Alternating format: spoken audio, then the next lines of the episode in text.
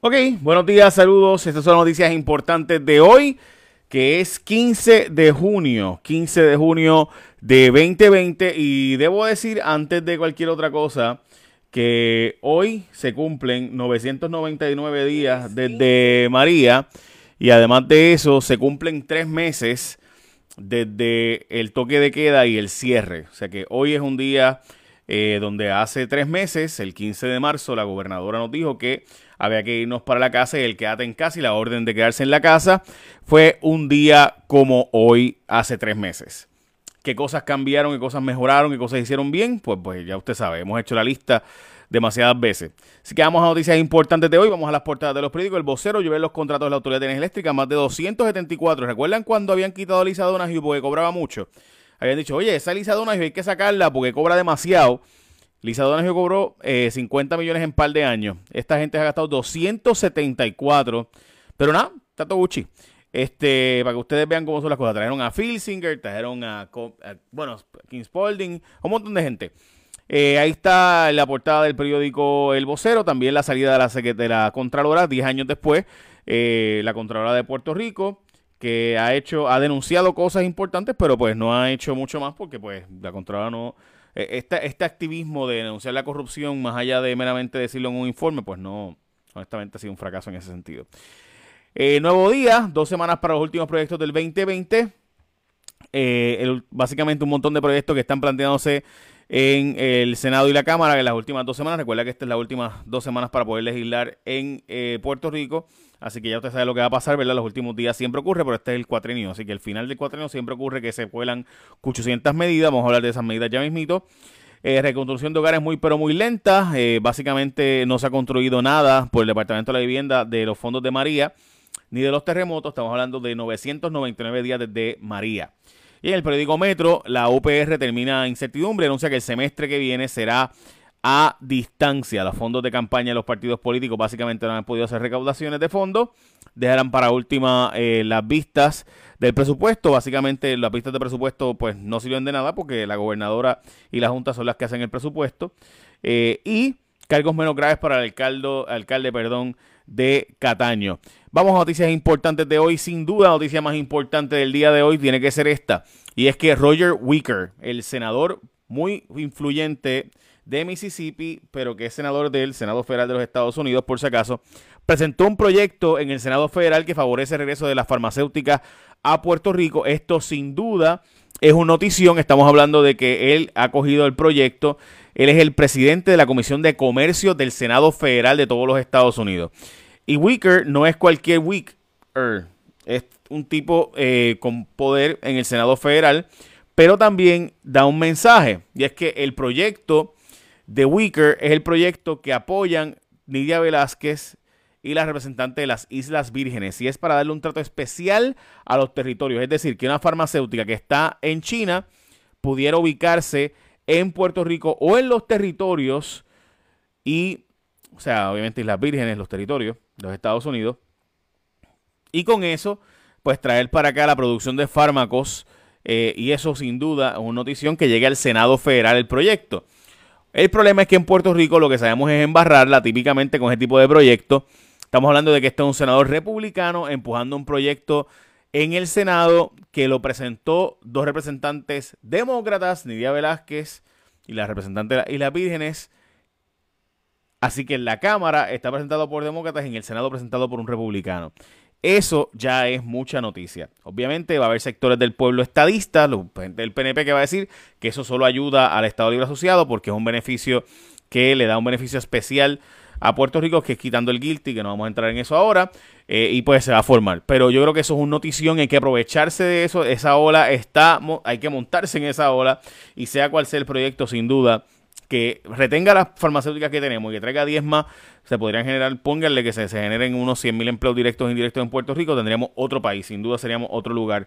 Pero eso hay que verlo, obviamente, y que nuestros estudiantes no se nos vayan, sino que se nos queden y produzcan en Puerto Rico. Atrás con Millonario Programa de Ayuda, este es la portada de primera hora de hoy. Menciona la cantidad de proyectos que no se han hecho. Básicamente hay billones y billones de dólares asignados, pero ni una casa se ha hecho ni por los sismos ni por huracán por el programa R3 del Departamento de la Vivienda Federal. El gobierno de Puerto Rico seguirá trabajando a distancia porque no está listo para abrir, así como usted lo oye.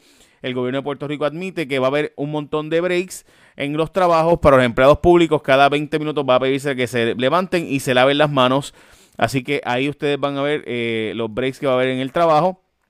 Pero el gobierno dice y reconoció que todavía no está listo para recibir a los empleados públicos, eh, aunque usted no lo crea. Así que mientras la empresa privada está trabajando, el gobierno de Puerto Rico todavía no está trabajando y recuerda que están cobrando y colectando los días por enfermedad.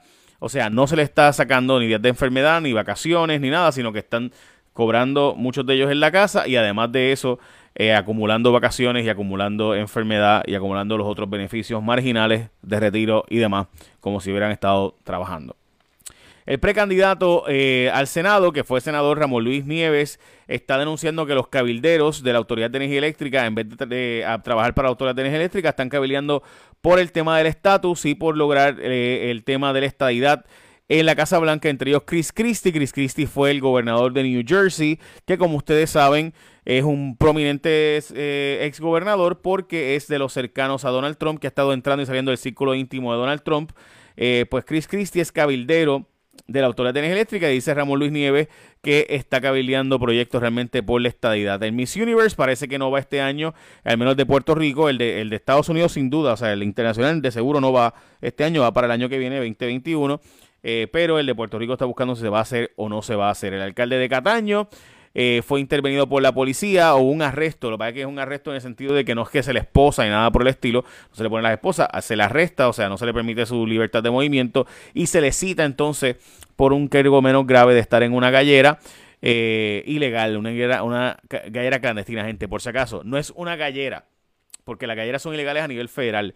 Pero en Puerto Rico se pasó una ley para, para permitirla y hay toda una controversia y los federales no han decidido llevarla al tribunal. Lo, es una una gallera clandestina. O sea, es decir, no es que usted fue a la gallera San Carlos en San Lorenzo, es que usted fue a una gallera del de el cercao o de el batey o del sótano de la casa de fulano. Y allí, eh, pues el alcalde en una pelea clandestina de gallo, el alcalde estaba. Dice él que fue momentáneamente y que fue como parte de su campaña política. Así que ya usted sabe, cuando usted lo cojan y lo pillen en algo que pudiera ser ilegal, eh, pues usted ya sabe lo que tiene que decir, ¿verdad? Que usted estaba en campaña política y no hay problema. Este, eh, así que... Eh, Ay, Virgen, de verdad que hay cosas y hay cosas, ¿no?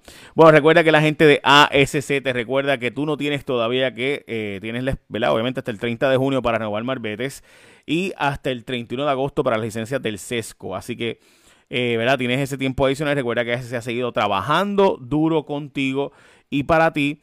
Y literalmente, gente, por si acaso, han estado dando un montón de servicios. Los incidentes han estado, los incidentes que no han sido tantos, por si acaso, han estado atendiéndose y esos, esos incidentes que han ocurrido se han pagado. Si chocaste o te chocaron, con ese puedes resolverlo todo 24-7 por WhatsApp, teléfono, internet, en persona, a distancia. El equipo sigue trabajando. Estamos hablando de que cerca de 4.500 reclamaciones han sido pagadas con 2.2 millones. Así que si tú lo quieres hacer todo por WhatsApp, 999-4242, 999-4242 y están disponibles cualquier día, cualquier hora. Y también todo eso por WhatsApp, gente, todo, o sea, literalmente todo. Cuando digo todo es todo, todo el proceso, las fotos, videos, todo, documentos, todo a través de WhatsApp. Y además lo puedes hacer también en asctucompulsorio.com, asc tucompulsorio.com o por teléfono 622-4242. Recuerda, con ASC todo es más fácil y puedes hacer toda reclamación desde tu casa. Así que cuando cojas un seguro compulsorio, a renovar tu malvete, escogete ASC, compulsorio, bien sencillo. Bueno, gente, vamos a esto ahora porque eh, eh, francamente es difícil de creer que la gobernadora haya estado en esta actividad de esta manera. Eh, había jóvenes sin mascarillas, otros con mascarillas, pero en otra de las fotos que existe por ahí que está dando vueltas, aparece la gobernadora frente a un montón de gente que ellos sí no tenían ninguna mascarilla y demás en una graduación en Orocovis. ¿Qué ocurre? Pues que obviamente, pues mientras otra gente pues no puede tener ese beneficio, la gobernadora eh, incumple con su propia ley ejecutiva, orden ejecutiva otra vez. Y pues nada. O sea, no es la primera vez que la gobernadora incumple con la orden ejecutiva. Sabemos cuándo fue, ¿verdad?, a inaugurar el partido. Y bueno, otras actividades que no vamos a entrar en detalle. Eh, la actividad de Canóbanas, cuando fue allí, ¿verdad? Este, en aquel domingo lo de inaugurar el partido para mí fue la bota, la brutal, pero bueno. Eh, ok, vamos a lo próximo. Universidad de Puerto Rico ofrecerá sus clases a distancia en agosto. Algunas clases serán presenciales, pero mayormente serán a distancia. También en eh, nuestra Asamblea Legislativa tiene un montón de proyectos que, como ustedes saben, estamos las últimas dos semanas, se tiene hasta el 25 de junio para aprobar nuevas medidas y hasta el 30 para aprobar medidas ya aprobadas entre cuerpos y que sean, vayan a conferencia, etcétera, etcétera. Eh, y estas medidas que están pendientes, usted sabe todo lo controversial que será, entre ellos el código municipal, los alcaldes están locos por tener más poder, literalmente caciques, literalmente gente que podrán hasta hacerle competencia a, empresas privadas, por ejemplo, si tú eres un alcalde popular y no te cae bien el, negocio de la panadería del PNP, puedes montar una panadería para competirle y tumbarla y darle hasta créditos contributivos a la tuya, exenciones contributivas, eh, asociarte con alguien para tumbar la panadería del PNP, del PNP porque tú eres popular. Y así por el estilo. Esas cosas se pueden hacer en el Código Municipal, además de, la de los impuestos adicionales que pudiera haber en, eh, en las telecomunicaciones. Así de increíble como eso suena, yo de verdad que les digo que da vergüenza. Eh, la ley de retiro de la Universidad de Puerto Rico, la privatización de la, WIPR, el, el, libre acceso al Internet, que pues suena, ya mismo les contaré sobre eso, eh, y otras cosas, ¿verdad? Que no vamos a poder entrar ahora en detalle porque son demasiadas, pero ahí está hoy en el periódico El Nuevo Día. Eh, también, además de todo eso, cuestionan contratos en la Comisión Estatal de Elecciones. Yo necesito que el presidente de la comisión me dé una llamada. Ayer le texté, él me había texteado antes, eh, para que me conteste eh, sobre este contrato, porque se le quitó el contrato a una persona, pero se lo dio a otra persona. Y a la otra persona que se lo dio, como que tiene una relación bien estrecha con la persona que lo tenía antes. así que nada, hablaremos de eso. Estamos hablando de contratos en la Comisión Estatal de Elecciones que mientras están pelados está planteando un contrato de 24 mil dólares por manejarle el Twitter al presidente de la Comisión Estatal de Elecciones. Y los detalles, pues hablaremos de eso ahora. Eh, pero finalmente, ayer se dio una manifestación en eh, la zona de Canóbanas. La casa donde tenía la señora esta los mensajes racistas contra sus vecinos, que uno de ellos es afrolatino y la, esposa es blanca. Eh, pues fueron allí los compañeros de Telenoticias, Charito Fraticelli específicamente, fue ayer allí a ver la casa, porque había una manifestación con tambores y grupos afrolatinos haciendo una manifestación. Yo quiero que ustedes vean brevemente, porque además de eso, en la casa de la señora había cuatro agentes con armas largas, como si fueran de seguridad, cuatro agentes protegiendo la casa mientras había una manifestación al frente, simplemente tocando tambores, una manifestación totalmente pacífica. Vamos a ver lo, que hizo Charito Fraticelli. Adelante, Charo.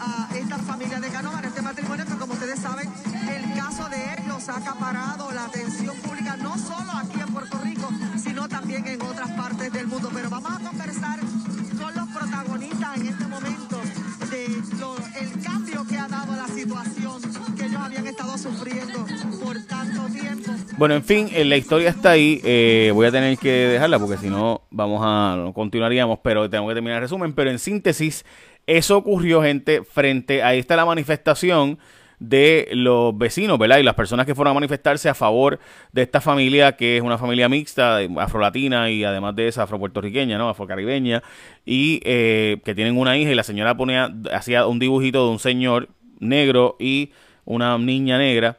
Precisamente la familia tiene el, al señor de la raza eh, afrolatina, o negro, o afrocaribeño, y además de eso su hija. Eh, o sea que también una de sus hijas es afrolatina. Eh, y la cosa es que había guardias con armas largas protegiendo la casa de la señora que hacía las manifestaciones.